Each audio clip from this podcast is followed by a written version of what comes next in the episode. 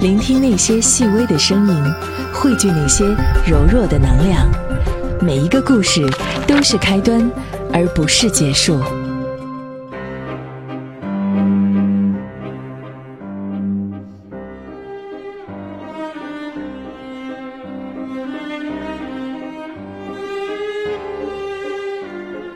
目光所及，锐眼评说。各位好，我是张瑞，继续我们昨天的这个话题。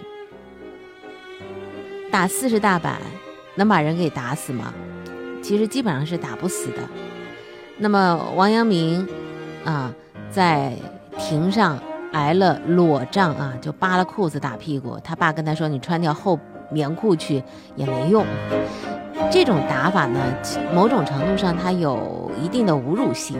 你看看当朝的官员，然后把你的裤子扒下来，啪啪啪打你四十大棍儿，就光屁股嘛。所以呢，它有一定的侮辱性在这里。但真正打四十大板能把人给打死吗？除非他特别特别弱的人。嗯，有的人呢，就是跟王阳明一样去上书啊，去去希望皇帝改变他的这个想法。呃，很多人都挨了板子，有的还被开除了，回老家了。其中呢，有一个人叫蒋信，这个人豪情满怀，第一次是和王阳明一起挨的打。然后他就不服，他又上书，又被打了一遍。到最后呢，他说什么呢？他说得杀了刘瑾那个太监来谢天下，然后再杀了我以谢刘瑾。等打到一百仗的时候，他还没死，但是最后到家里缓不过来了，死了。你看蒋信他挨了三轮，呃，所以说王阳明他只打了一轮，他打不死的。嗯，那个打呢，更多的是一种政治上的侮辱感。谁发明的这个廷杖呢？朱元璋。你看，在这个国务会议的会场之上，脱了裤子就打，所以他的政治侮辱性远远要大于他的形体惩罚。有的人是被气坏了，有的人这口气呢就出不来，然后自杀的。哎，有这种类型的，这呢就是考验一个人的气量了。王阳明挨了廷杖之后，被投入了大牢里头。他到监狱里去干什么呢？他去读书去了，上大学去了。这会儿清静了啊，没人来烦了，有更多的空闲时间了，哪儿去不了了？研究什么呢？研究《周易》。所以你看他的这个心量是很大的，就是心的力量是很强大的。他能够在龙场开窍悟道。并不是偶然的，也就是只有这个人，他可能才能够在农场突然之间领悟到什么，因为他有他的特点。我们前面说到过，这个人从小就胆量很大，胆量就决定他的心量有多大，而心量就决定他有。能量做多大的事情，胆小心小，自然呢就是气量也小，气度也小，是做不了什么事情的。所以我们在看一个人的时候啊，就是如果说你是个年轻人，你要跟对人，跟对人是什么意思呢？首先这个人能够让你有学习的地方，第二得看这个人有没有胆量。因为胆量往往跟心量、跟气量是成正比的。如果这个人特别特别的谨小慎微，没有什么胆量，那基本上是没有什么特别担当的精神的。这种人不值得你花时间和精力跟着他啊！这当然也是个人的一点点想法啊，未必能够放之四海而皆准。跟您分享一下。那我们再说到王阳明，他跑到监狱里去上大学去了，他研究什么呢？研究《周易》去了。他把《周易》在锦衣卫的牢狱当中给弄通了。《周易》是本什么书啊？忧患之书。就是周文王，他就自己在那里琢磨自己一次次的失败、成败、得失的时候，自己在那里想的，然后想通了，应该是一个忧患之书。司马迁他说过：“说文王居而演《周易》。”钱钟书写的那个《管锥篇》，第一篇。就是易有三明：简易、变易、不易。其实还有第四种，就是交易。没有交易，它就不能够流通；不简易呢，你就看不懂，就不好被别人掌握。简易清通，通了就简了；不通呢，就往里头塞话，结果越塞越不通。通了就可以不易了。这个易是什么呢？易经啊，周易，它应该是心学的那个灵魂所在。我们有的时候就看一些所谓的专家学者啊，他在讲一些事情的时候，觉得他满嘴都跑那种新鲜的词儿，但你听起来怎么听呢？你就觉得听不太懂。比如说像我们这个行当的，有时候听的一些，呃，这搞传播学的啊。嗯，搞新闻媒体研究的那些专家在台上在那讲啊，天花乱坠讲，你听得好费力，因为你听了很多的词儿，你不明白这个词儿是什么意思，但又觉得这个专家实在是太有名了，他那种光环在那里，你觉得哦，那他可能就是属于新的研究领域啊，现在就是新的流行的。其实啊，到了一定的年龄之后，你就明白了，大道至简，真正的行家里手高人。他才不会说那些别人听不懂的话呢。正是因为他自己底子里头啊，这半瓶水在那晃荡着，心里都没底，他又故弄玄虚，让别人听不懂，就显得我很厉害了，是吧？再回到我们再说王阳明啊，坏事儿变好事儿，《周易》当中是有一句话，我们现在这成语了，叫“否极泰来，泰极否来”。但是呢，您要记住，就坏事儿变好事儿，它是需要条件的。王阳明。被投入锦衣卫的大牢，他认识了一个人，这个人名字叫杨一清。杨一清呢，是因为别的事儿进来的，然后他们俩在大牢里头啊，可能就交流的比较多，然后彼此呢，还真是有一些共通之处，就成好朋友了。在外边吧，你官大我官小，还有一个架子在那里摆着，但是你进了牢里之后，这个地方你就一概是平等，你就是一撇一捺一个人，而且是一个囚徒。所以在这种情况之下是挺容易成为朋友的。后来王阳明复出之后，恢复了正常的官职，多大的官呢？七品官，当了没几天又把他调走了。这个奇迹就是靠杨一清。杨一清呢，他发现王阳明这个人啊，德才兼备。坐牢对人的心智是一种极限的训练，所以你不抛到那个极限里头去，你就得不到锻炼，就像练功一样。今天必须要比昨天多那么一点儿才能够长进，不比昨天多那么一点儿算是个维持。你一松劲儿的话，你就会退步。那么杨一清呢？后来呢？他特别反对王阳明入阁，最反对的那个人，为什么呢？因为王阳明跟王琼走得太近了。王琼是谁呢？是杨一清的政敌，就说我的敌人的。亲近的人，那也是我的敌人了。至于牢里头建立的那个友情啊，那就另当别论去了啊。只能说你站队站到他那去对立面去了。用王阳明去建功立业的是王琼，他是兵部尚书。这里头就比较复杂了，我们也没法扯开去讲，因为有人性和政治的这个关系在这里头，和良知一致的体制只是在大同世界里头的。那么，王阳明在他的那篇《于聂报书》当中深情的呼唤说：“良知治天下，可以达到大同境界。”这是中国思想史上的一篇宏文，也是彼岸花。龙场悟道，这是王阳明的一个重要的呃思想的节点啊。人们对于这个说了千言万语了，万语千言了。呃，也也有学者说呢，呃，把它叫做龙场开窍啊，可能更贴合实际一点儿。你悟道吧，是后人他的学生把这个老师给捧上去的，其实就是开窍。你开了窍之后呢，你才能走上这条道，然后呢，才能悟到一些东西。开窍就是打开自己的心门了。这个心门是什么呢？就是一个空，和空所对立的是什么呢？就是直。过去执着的一切好，现在没有了。名闻利养、功名利禄都没了，命运替他破了，他只能在无的地方去翻身。如人饮水，冷暖自知。而这个时候，每个个体的这个体验、经验，这是不可替代的。你看，王阳明他可以在大牢里头学《周易》。他现在跑到了贵州这个天地的大牢房当中，从自然条件上来讲，可能比锦衣卫大墙里头要差，但从他的心境上来讲，比大墙里面要亮堂。他面对的是个自然，所以他就用这个易道提住了心，用心来化境，求绝处逢生。悟了道之后就不迷了吗？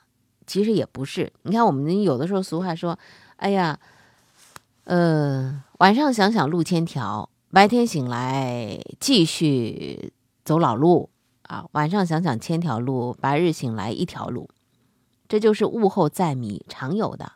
顿悟之后，然后要怎么样让自己顿悟的这个能够持续下去？那就是要个人的修炼，要慢慢慢慢的修炼。悟之后的修。这才是真正起作用的核心一点呢，就是王阳明他找到了这个心。所谓的圣人之道，五性具足，就是圣人之道是从我心里长出来的，不是朝廷给我配送的，也不是从那些故纸堆里去翻出来的，更不能是半信半疑、三心二意、口是心非。从外边找，永远是找不到的。我只能是往回找。从我自己的内心心里头去长出来，然后坚定不移的去修炼它，这个其实是禅宗的根本的原则，叫做自信自求，而且只有这一条路。慧能啊，那个禅宗的祖师六祖师慧能他说过：“学道之人能自观，即与悟人同一类。”王阳明在没有的地方去找心，他找到了，他开窍了。他刷新了，把所有的外化的东西都从自己的内心去寻找根源，找到了之后呢，就是要行了。知行合一的要素就是在这里，做大事儿就要从心头开始做。呃，乔布斯就是苹果电脑的那位，他有受过王阳明的影响吗？我觉得那他可能没有，尽管他对呃印度这个瑜伽呀什么呀，他他还特别相信啊，尤其生病之后跑到印度印印度去修行，但是他生前说过一番话，跟这个心学啊颇有点儿嗯异曲同工之处。他说什么呢？说人活着就不要被教条所限。不要活在别人的观念里，不要让别人的意见左右自己内心的声音，要勇敢的追随自己的心灵和直觉。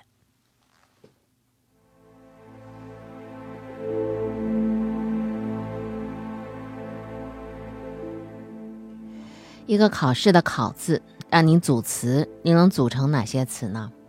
考试，对吧？考验。拷问，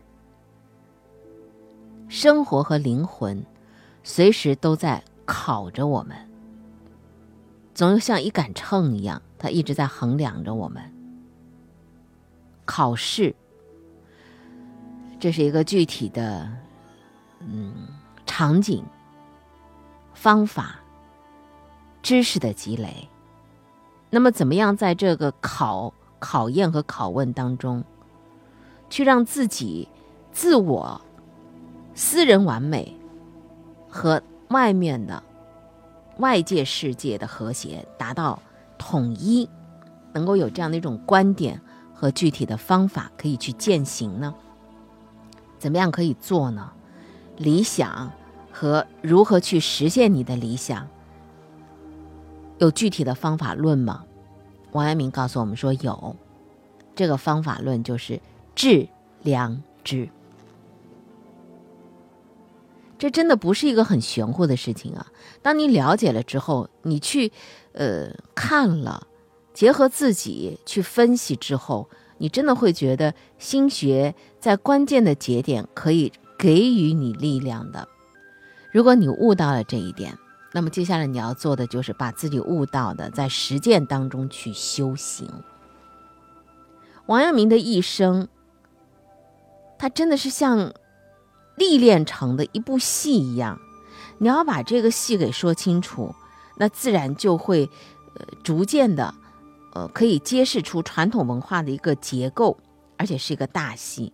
你看啊，王阳明他是一个政治人物，他和大学士李东阳是诗文相和的，他三考进士，他在国子监读书，他培养的学生在科举考试当中屡屡高中。所以呢，要拜他为师的人还是很多的，当大官的学生也很多，中小官僚满坑满谷啊。还有他跟朝廷的这个关系，跟宫廷的这个关系。他的父亲王华是给呃皇上讲课的人，当时讲课的时候，这个皇上还是太子嘛，所以他在政治链条里头，他始终都是跟最高的统治阶层是走的比较近的，就身边的一个棋子儿。在朝廷六部当中，他除了没有在户部干过，他别的部他都走了一圈了。也就是说，这个岗位轮换呢，也足够丰富了。官场是传统文化的主场之一。最后，王阳明给他那个学生叫邹守义写了一个信，信里头呢表述了自己的一个在官场走一遭之后的切身感受是什么呢？对这个学生谆谆教导，切勿踏入官场。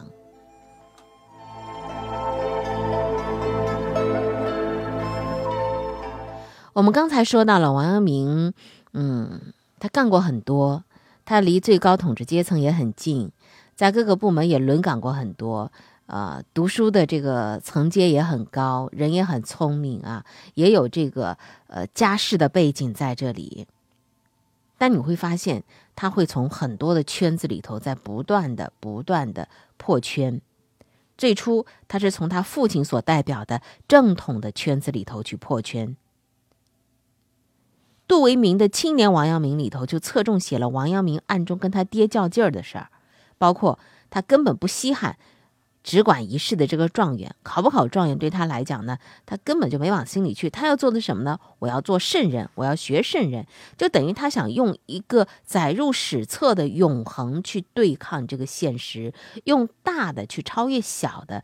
这个劲儿呢，也用于他对待他那帮小朋友们。过去呢，那帮小伙伴找他玩的时候啊。他突然之间他就变脸了，他说：“我不跟你们玩了，我要学做圣人呢。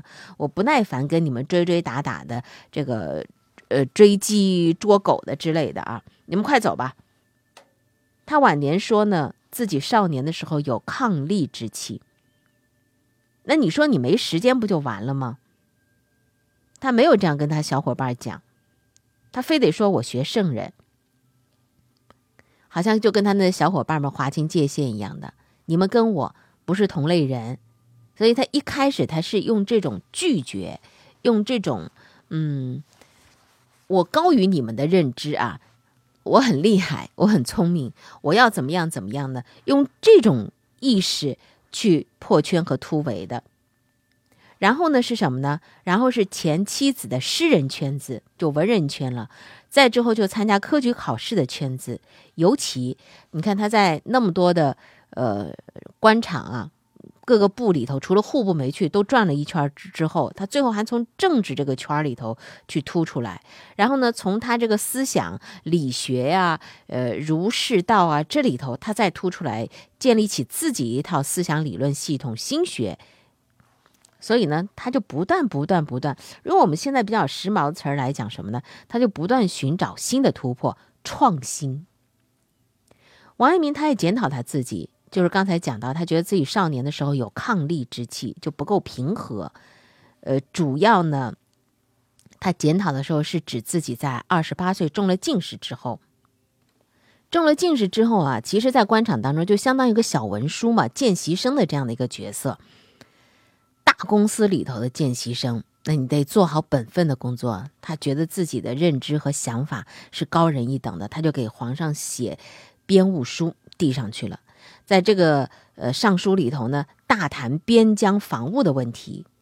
他为什么会这样做？因为他不想在这样的一个体制内啊，按部就班的在那里磨磨磨，用时间换空间，磨到老。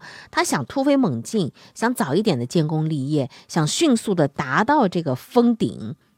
你看，一个见习生直接给皇上写奏折，这个就是什么呢？就是激进。他自己说是抗力之气，就是我们现在所说的强势比较强。抗力是什么呢？就是过分、过分强。中国古代讲的是什么？中庸之道。中庸之道，他对这种呃强势、抗力是特别反对的。庸庸碌碌的那个叫不及，凡庸的都是大多数，大多数人都是平庸的。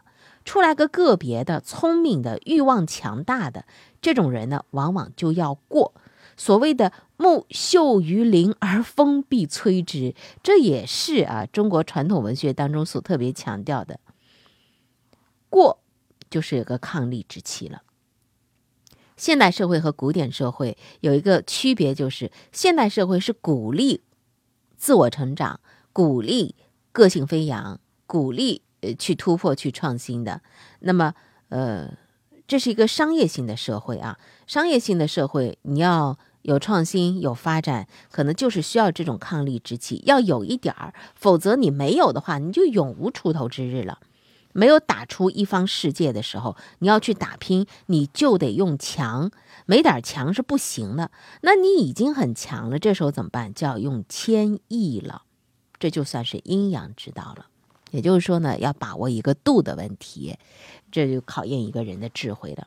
那么王阳明的这个抗力之气是一直到什么时候呢？一直到被那个太监刘瑾打了四十大板子。这四十大板子其实就是要把他那个气焰给彻底打飞。要是没有那四十大板子，王阳明他弄好了去当个大学士啊，一路顺风顺水，但是呢，就未必会有后来的他那个思想的成就了，也不会到现在我们还在说王阳明，说他的传习录，说他的心学思想。换个说法，王阳明这个人。他的一辈子啊，都在面临的各种的考、考试、考验、拷问。年轻的时候的各种修炼都是考试，包括各种的什么八股考试，在官场上头的军政考验。再到后来，晚年的时候，他在拷问他自己，拷问自己，也拷问着别人。他的生活和灵魂随时都在考着。有一杆秤在衡量着，一直到他临死前最后的那句话：“我心光明。”经过考试、考验和拷问之后，他给自己得出了这样的一个画上句号的平淡之语。要是我们每个人也能够用这三考来面对自己的这个生命啊！生命的各个过程、各个节点，考试、考验和拷问，内心要有一杆秤在衡量着自己。如果是有的话，或你有这个意识的话，你真的会觉得衡量过之后，会让所有人都非常的精心和细心的活着。